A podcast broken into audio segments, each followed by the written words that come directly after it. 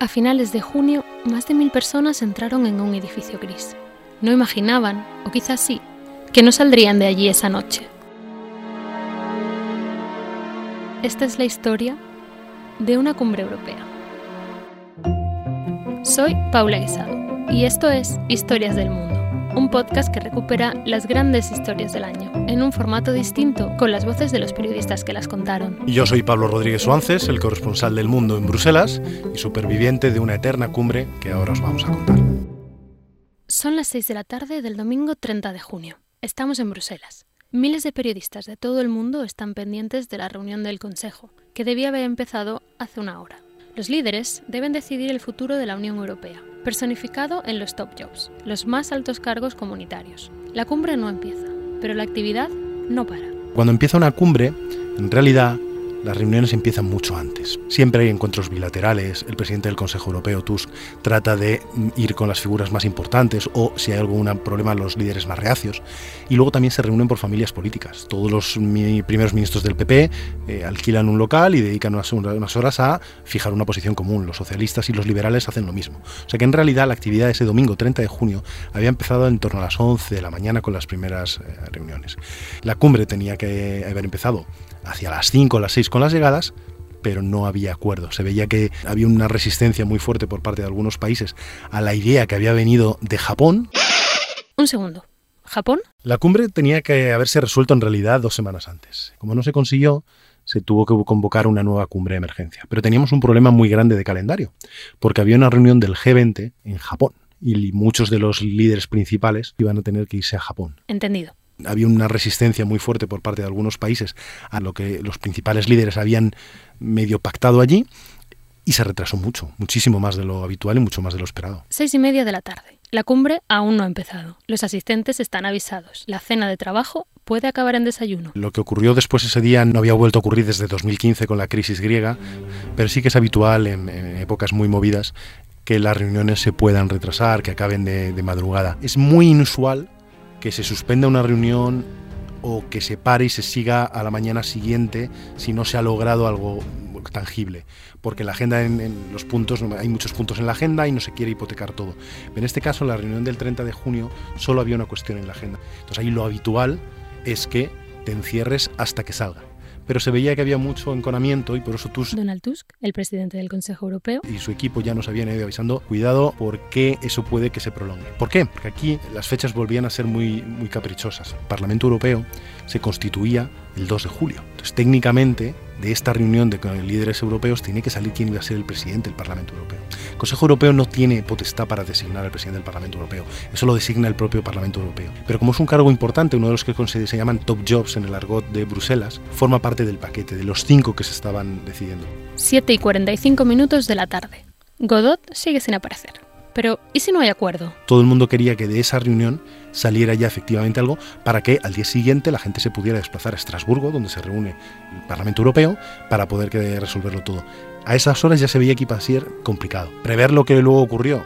No, eso no, nadie lo estaba previendo. Cabía, por tanto, la posibilidad de posponer las decisiones y que la cumbre terminara sin adjudicación de cargos, pero eso complicaba aún más la situación, por una cuestión logística, pero también de imagen. 8 de la tarde, y sin novedades. ¿Qué está pasando? ¿Dónde están todos? ¿Por qué no empieza la cumbre? Están todos en, despachos. Lo que ocurría esa mañana es que los, los populares estaban completamente rotos y enfadados. ¿Por qué? Porque de esa reunión del, G20 en, en, Japón habían llegado los principales líderes con una propuesta bajo el brazo, una propuesta muy inesperada. El planteamiento inicial, llegado de Osaka, es el siguiente. El socialista holandés Frans Timmermans para la presidencia de la Comisión, Manfred Weber, popular alemán, para la presidencia del Parlamento, como presidente del Consejo, un liberal, y un popular en la figura de alto representante para la política exterior. Con este reparto, los populares se quedaban sin el puesto más codiciado, la presidencia de la Comisión, pero conseguían a cambio dos cargos, presidente del Parlamento Europeo y alto representante. ¿Qué ocurre? Que aunque Merkel aparentemente en Japón había dado el visto bueno a esta idea, luego los líderes dicen que no había tal cosa, que no estaba cerrado, que eran solo ideas, pero parece que ya había dado el visto bueno. ¿Qué ocurrió? Que cuando llegó aquí se lo contó a todos sus colegas del Partido Popular Europeo dijeron que ahí, que el Partido Popular Europeo tenía que tener la presidencia de la Comisión, que eran los más potentes, que eran los más votados, que era la principal fuerza de Europa y que les correspondía. Así que no aceptaban en absoluto ese acuerdo. Merkel también está acostumbrada a que esto ocurra, pero luego ella es incapaz de reuniones bilaterales, en encuentros a pequeña escala, es capaz de desbloquearlo. Y eso ocurrió durante toda esa mañana y toda esa tarde. ¿Dónde estaba Merkel, Macron, Sánchez? Detengámonos un momento en Sánchez. ¿Qué ha pasado para que el presidente español en funciones tenga un papel clave en esta cumbre? Ahí se habían dado una serie de circunstancias eh, muy extrañas, pero que habían colocado al presidente español en, la mesa principal, en la mesa de los grandes jugadores. Por un lado, porque fue elegido como el negociador principal de la familia socialista. No es por casualidad, es por un lado, porque es el líder de la socialdemocracia y presidente del gobierno eh, de uno de los grandes países de, de la Unión Europea. Entonces él era el líder del país más grande de la familia socialdemócrata y se juntaba con el hecho de que tanto Reino Unido, que está en medio del Brexit, como Italia, inmersa en una crisis política inmensa y desaparecida por voluntad prácticamente propia por sus políticas, sobre todo por las posturas de Matteo Salvini, le habían colocado como el tercer país de la Unión Europea, después de Alemania y de Francia. Sánchez ocupaba un puesto principal y ahí en el G20 en Japón había estado en, las reuniones y sobre todo en las cumbres estaba en, en, la mesa final donde no se podía tomar una decisión sin él. Así que por una acumulación de acontecimientos, Pedro Sánchez se convirtió en uno de los negociadores principales y allí estaba ese 30 de junio, de reunión en reunión, como Merkel o Macron. Todos estaban primero con sus familias políticas y luego en diferentes pisos del Consejo Europeo, en reuniones a dos, en reuniones a tres, en reuniones a cinco, reuniones entre los socialistas y los populares. Sánchez con los liberales, que eran el Charles Michel de Bélgica y Mark Rutte de Holanda. Merkel intentando limar asperezas, por ejemplo, con los suyos. Entonces estaban todos ahí repartidos, pasando de una escena a otra, subiendo pisos como en Asteris y las 12 pruebas, tratando de desbloquear algo que parecía muy complicado. El tiempo pasa, las dudas permanecen. ¿Está cerrado el paquete? No, no estaba cerrado en absoluto el, el, paquete, estaba muy, muy, muy abierto. ¿Hay consenso entre los 28? No había ningún consenso. ¿Va a haber un acuerdo esta noche? O sí o no, vete a saber. A las 9 y 23 de la noche, con más de cuatro horas de retraso, comienza oficialmente la reunión del Consejo Europeo.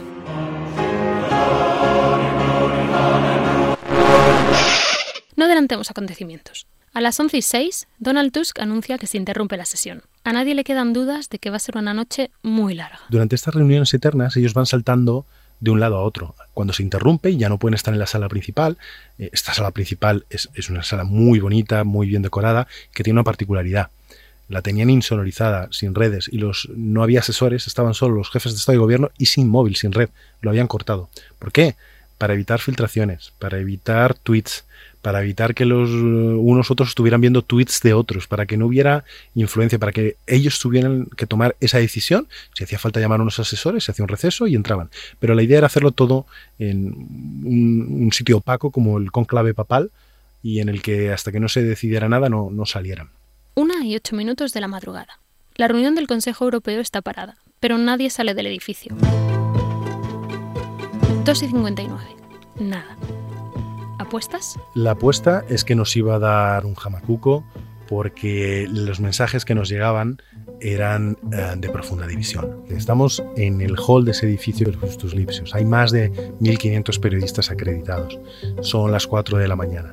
En este tipo de cumbres tú tratas de sacar información de, de todas las fuentes que puedes. Tienes 28 delegaciones y luego no solo las delegaciones que son habituales de Bruselas, sino que cada presidente o presidenta viene con un equipo muy amplio de casa. Se traen decenas de colaboradores de diplomáticos, de asesores, de expertos, de traductores. O sea que digamos que en, todo el edificio hay uh, miles de posibles fuentes que pueden saber algo, ¿no? Entonces tú estás todo el tiempo mandando mensajes, preguntando, no quieres ser pesado porque te quedan diciendo todavía nada, todavía nada, todavía nada. Pero ahí todo el mundo, todos estamos tratando de rascar. Tratando de rascar y luchando contra la desesperación. Encima de la mesa, debajo de las mesas, en cualquier sofá, arriba y abajo. En las delegaciones también nos llevan imágenes de asesores, sherpas. Mm, sherpas. Los sherpas son los hombres o mujeres de confianza de los presidentes del gobierno. Como los del Himalaya, pero guiando otro tipo de expedición. Diplomáticos desnucados en sillas y en sofás porque estaban muy, muy, muy cansados. Y ahí lo que nos dedicamos los periodistas era a ir a putearnos unos a otros, a tratar de coger a un compañero con una cara destrozada, durmiendo, o con algo con lo que poder burlarnos y, y sobrellevar la noche. Cinco y cuarto de la mañana. La reunión sigue sin retomarse. Durante el receso, los periodistas reciben algunas visitas. Esto es un juego de poder y, todo el mundo sabe que la información, la imagen y los rumores es una herramienta más. Entonces es muy habitual que baje gente a informar, muchas veces te dan información válida, eh, luego ves diferentes países que coinciden, hay veces que simplemente bajan a intoxicar porque es parte del juego, les interesa a un país que cierto rumor corra para que otras delegaciones lo vean, informen a sus jefes, se asusten. todo esto es un, juego en el que hay muchos intereses eh, cruzados. De repente aparece el primer ministro italiano por ahí. Esto funciona como un documental de, animales de, de, la 2. Baja un portavoz, inmediatamente el que lo reconoce se acerca y poco a poco empieza a acercarse. La gente sale corriendo, se forman en espiral capas de 8 hasta 10 niveles en la que no oyes ni lo que está diciendo, pero tratas de rascar información. Cuando baja un primer ministro, imagínate, él se va directamente a la mesa donde están los italianos, él habló en italiano. Es un poco complicada. Pero había ahí rodeado de decenas y decenas de personas a decir, ¿qué baja? ¿Qué quiere? Pues en ese caso simplemente estaba aburrido como Italia ahí ya no estaba pintando nada, no estaba en las reuniones importantes, nadie le hacía caso, pues dijo, pues me bajo a entretener y que por lo menos los periodistas me den un poco de cariño y de atención, lo que no me están dando arriba mis colegas. A las 7 de la mañana se anuncia, vía Twitter, que el Consejo Europeo se reanudará en breve. Llega el advertido desayuno y sigue sin haber un acuerdo. En ese momento todos tenemos presente una fecha, que es la del 13 de julio de 2015. Ese día tuvo lugar la cumbre clave de la crisis griega. Se decidía si Grecia seguía en la Unión Europea o no. A las 8 y 39 de la mañana, después de toda la noche reunidos, llegó el tuit esperado. Había acuerdo. Grecia seguía siendo un Estado miembro. Todos simbólicamente teníamos la hora de las 8.39 de la mañana como diciendo, vale, este es el récord. A partir de aquí será el Consejo Europeo más largo de los que hayamos eh, tenido. O sea que cuando a las 7 nos dice el portavoz de, de que se van a reunir y a las 8 pone un tuit diciendo que ha empezado el desayuno, dices, uy, pues estamos casi en los timings. Entonces hay cierta sensación, o sea, los mensajes que nos van llegando de todas nuestras fuentes es de que no están cerca del acuerdo, pero al mismo tiempo, cuando se reúnen, solo puede ser para dos cosas. Porque Tusk ha notado que ya se han limado asperezas y que hay una posibilidad de acuerdo, o todo lo contrario. Así que hay un momento de eso, a las 8 de la mañana, 7, 8 de la mañana, de mucha tensión. La gente había salido a buscar desayunos, los colegas volvían con cargamentos de croissants y decías, ojo, porque aquí está a puntito eh, de pasar algo. ¿Qué ocurre? Que inmediatamente después vuelve a haber una suspensión. Esto otra vez vuelves a decir, vale, otras dos opciones. ¿Esto es porque falta un detallito que lo tienen que pulir por separado dos? ¿O porque esto está a punto de reventar? Estaba a punto de reventar. La única buena noticia de toda esa noche fueron los croissants que llegaron a primera de la mañana. 10 de la mañana. El Consejo se reanudó hace dos horas y ya van 16 de cumbre. El planteamiento preliminar ha cambiado un poco durante la noche. Sigue sonando el socialista Timmermans para la Comisión, el popular Weber para el Parlamento, quizás compartiendo legislatura con un liberal. Aparece un nombre nuevo como posible alta representante para la política exterior. Cristalina Georgieva. Junto al de Georgieva surge otro nombre, el del liberal belga Charles Michel como alto representante para la política exterior. Durante las semanas previas y durante esas horas em, suenan muchos nombres. Uno aprende, cuando sigue estos asuntos, que rara vez muy rara vez los cuatro o cinco primeros nombres que están encima de la mesa son los que acaban saliendo. En este caso, por ejemplo, cuando había un debate de fondo sobre si tenía que triunfar este sistema llamado Spitzenkandidat, es decir, si los candidatos que habían propuesto cada familia política antes de las elecciones europeas, de ellos tenía que salir el presidente de la Comisión Europea, como quería el Parlamento, o todo lo contrario, que el Consejo Europeo decía, no, la atribución es nuestra y no hay ninguna norma que nos obligue a que sea así. Entonces, eso enquistaba mucho el debate, porque si los populares decían nuestro candidato es Manfred Weber y los socialistas decían no, nuestro es Franz Timmermans, si se cargaban a uno, los otros en teoría tenían que pedir que se cargaran al, correspondiente. Entonces, tampoco mucha gente quería que su nombre, sus primeros candidatos estuvieran en primera fila, porque cuando es, pues si el mío no, el tuyo tampoco y hay que buscar otros, te conviene a lo mejor que el tuyo no esté en primera fila. Todo dependía del tipo de equilibrios. En el momento en que cambias un candidato, tienes que reajustar. Charles Michel lleva bastante tiempo sonando. Él es el primer ministro en funciones eh, de Bélgica. Eh, pero reúne también una serie de características que en ese sentido le hacen ahora mismo apto o apetecible para uno de los puestos. En ese momento decías, uy, cuando está sonando tan claro Michel, es que uno de los puestos va a tener. Lo que no sonaba, sin embargo, eran nombres mediterráneos. Ese era el gran problema allí había bastante indignación. Tradicionalmente los países de fundadores de la Unión Europea y lo del Benelux están extraordinariamente y exageradamente representados. Es una cosa escandalosa y hay una ausencia clamorosa de gente del sur. Ahí los ojos se ponían en Pedro Sánchez, decían, señor Sánchez, usted es socialista, pero también es español, es del sur. ¿Cómo son las cartas que se están jugando? Él mismo es consciente de que en ese reparto hay algo que falla, que tiene que haber. El hecho de que no sonaran las quinielas era una, mala señal y estos mensajes al final le acaban llegando a, Sánchez y su equipo. Ellos son conscientes de que una cosa importante para la socialdemocracia es tener a Franz Timmermans al presidente de la comisión, pero no puedes descuidar esa sensación de impotencia, de discriminación, una vez más, del sur respecto al norte. A las 12 y 21 del mediodía, Donald Tusk vuelve a suspender el encuentro ante la imposibilidad de superar el bloqueo. Cita a los presentes al día siguiente, el 2 de julio, cuando en Estrasburgo tiene que empezar la sesión de constitución del Parlamento Europeo. Esto es un shock absoluto. A las 2 y 19, Pedro Sánchez sale del edificio con cara de agotamiento. Pero no habéis estado todo el rato aquí, ¿no? Sí, sí, sí. ¿Todo el rato? Aquí todo el rato. Hay una sensación, al menos yo la tengo, de frustración, de enorme frustración. Había gente que era partidaria, que consideraba que había el apoyo suficiente para intentar llevar esto a votación, y otros que decían que esto iba a acabar como el Rosario de la Aurora si se intentaba hacer por las malas. Tusk, en este caso, aunque llevaba muchas semanas diciendo que a él no le iba a temblar la mano y que si tenía que hacerse votación sería una votación porque había que salir de aquí con, con un acuerdo, en este caso recula, escucha a, los grandes, ve que todavía la cosa no está suficientemente madura y considera que 24 horas es tiempo suficiente para que se presenten alternativas de calado. No estamos aquí hablando de cambiar una ficha, un peón por otro, sino que, oye, a lo mejor en 24 horas podemos llegar con una propuesta completamente diferente y que sea la buena. Y fue así. A las 3 de la tarde del lunes 1 de julio, 21 horas después de entrar, los periodistas abandonan el edificio.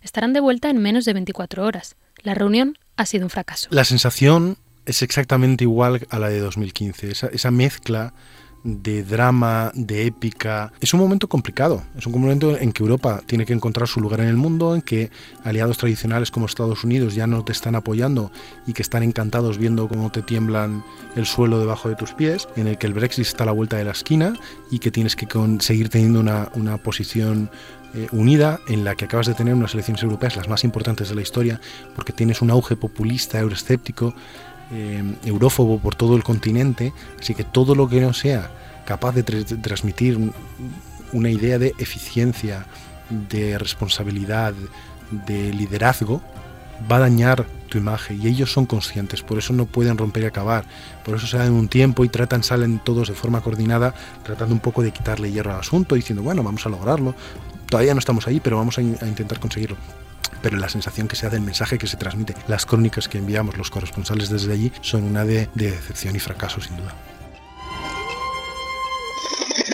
Son las diez y media de la mañana del martes 2 de julio. La reunión del Consejo Europeo tenía que haberse retomado hace media hora. La sesión de constitución del Parlamento Europeo en Estrasburgo empieza según lo previsto, aunque los grandes grupos están a la espera de lo que ocurre en Bruselas. Atención dividida en un momento clave. La mayoría de los periodistas que estamos en Bruselas siguiendo este Consejo Europeo, teníamos que estar en ese momento en Estrasburgo. Y hay un choque institucional. Parlamento Europeo mandando mensajes de nosotros seguimos pensando que tiene que ser uno de los candidatos que respalde el Parlamento Europeo. No vamos a dejar que nos impongáis por la fuerza un candidato que no sea. Ojo con elegir a alguien que no nos guste porque tiene que ser votado por el Pleno del Parlamento y si no los tratados dicen que nos lo cargamos.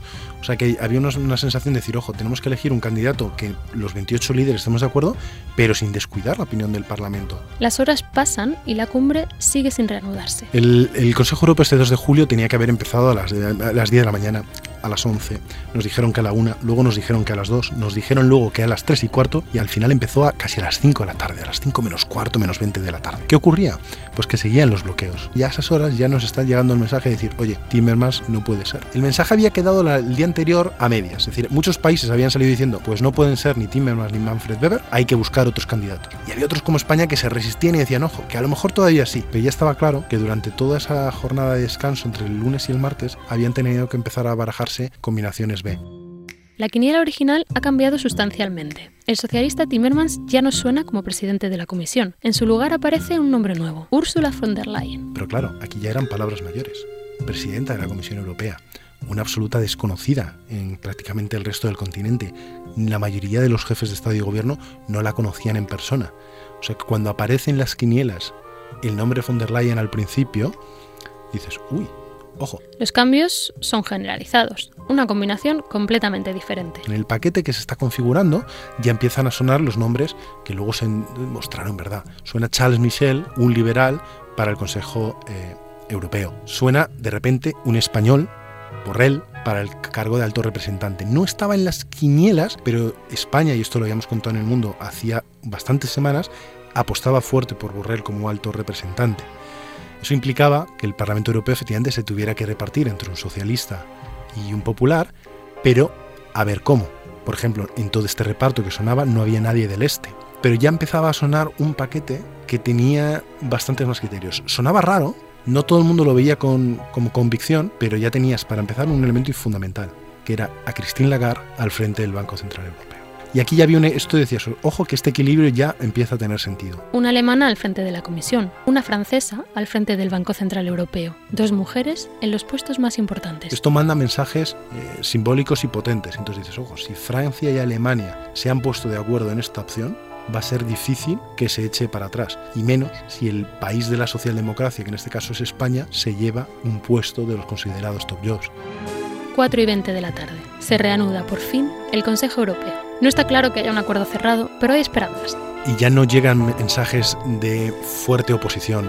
esa combinación tenía muy pocos enemigos eh, naturales. Aunque no nos llegaba ninguna confirmación y el hecho de que tardaran tanto tiempo en ponerse de acuerdo cuando ya los nombres flotaban, decías, oye, ¿qué es exactamente lo que pasa? ¿Cuál es el problema? ¿Qué es lo que no se acaba de, eh, de cerrar? A las 5.49, Donald Tusk envía un mensaje. Estamos cada vez más cerca. Y esto enfurece a muchos en Estrasburgo. ¿Por qué? Porque esta posibilidad de poner a, von der Leyen como candidata rompe esta idea del Spitzenkandidaten. Es una desconocida absoluta, es una imposición del Consejo Europeo y había mensajes, sobre este caso de los socialdemócratas que estaban indignados, estaban indignados por el resultado, estaban muchos de ellos indignados con Pedro Sánchez porque consideraban que habían pasado en apenas 24 horas de tener prácticamente amarrado, de rozar con los dedos la presidencia de la Comisión con Franz Timmermans, a únicamente que Timmermans sea vicepresidente de la Comisión y un puesto como el de alto representante para la política exterior, que de todos es el menos importante y que para muchos en Bruselas ni siquiera es un top job. A las 7 y 6 minutos se obra el milagro. Poco después de las 7 de la tarde empieza la batería de tweets de Donald Tusk y los rumores se confirman tal cual. Presidenta de la Comisión Europea, la alemana Ursula von der Leyen, alto representante para la política exterior, el español socialista eh, Josep Borrell, el presidente del Consejo Europeo va a ser el liberal belga Charles Michel, la presidencia del BCE va para la francesa Christine Lagarde y el, Parlamento Europeo, que ya había votado antes a un italiano socialista, David Sassoli.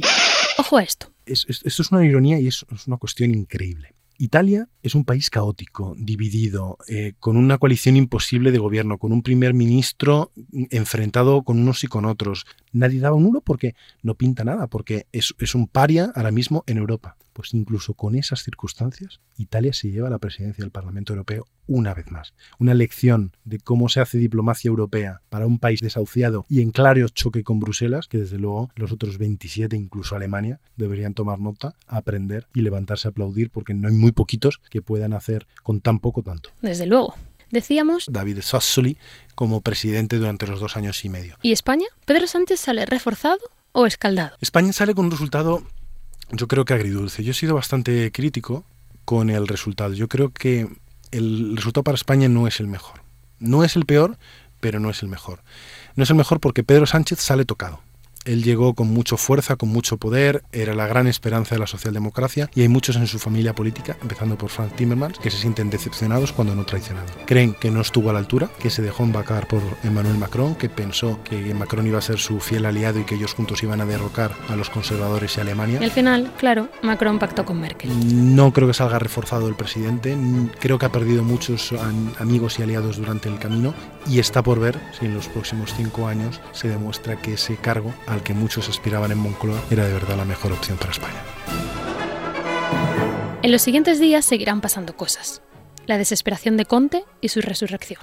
El fracaso de investidura en España y la amenaza real de nuevas elecciones, lo del Brexit. Viene un otoño muy caliente. El mismo día en que Conte anuncia su dimisión, eh, Boris Johnson informa a la Unión Europea de que a partir del 1 de septiembre todos sus uh, ministros, embajadores y demás van a dejar de participar en las reuniones europeas, salvo que sean de interés prioritario para Reino Unido, quiere decir que van de cabeza a una salida, sea como sea el 31 de octubre, que va a llegar en medio de una crisis potente todavía en Oriente Medio con Irán, con la amenaza la presión siempre por parte de Rusia y con la ruleta rusa que, que es Donald Trump en Washington. O sea que no es un momento nada sencillo para, para el continente y tampoco para España. España tenía todos los factores a su favor para ocupar un lugar principal en, este tablero europeo. Así que esa oportunidad histórica puede estallar. Hay una serie de factores que piden a gritos estabilidad. Estamos en un momento en, en, de cambio, se percibe, y no sabemos si es uno pequeño o va a ser de nuevo uno muy grande. Gracias por escuchar Historias del Mundo. El segundo episodio ha contado con Pablo Rodríguez Suances. La sintonía del podcast es de David Quinzán. El guion, producción y dirección es de Paula Guisado.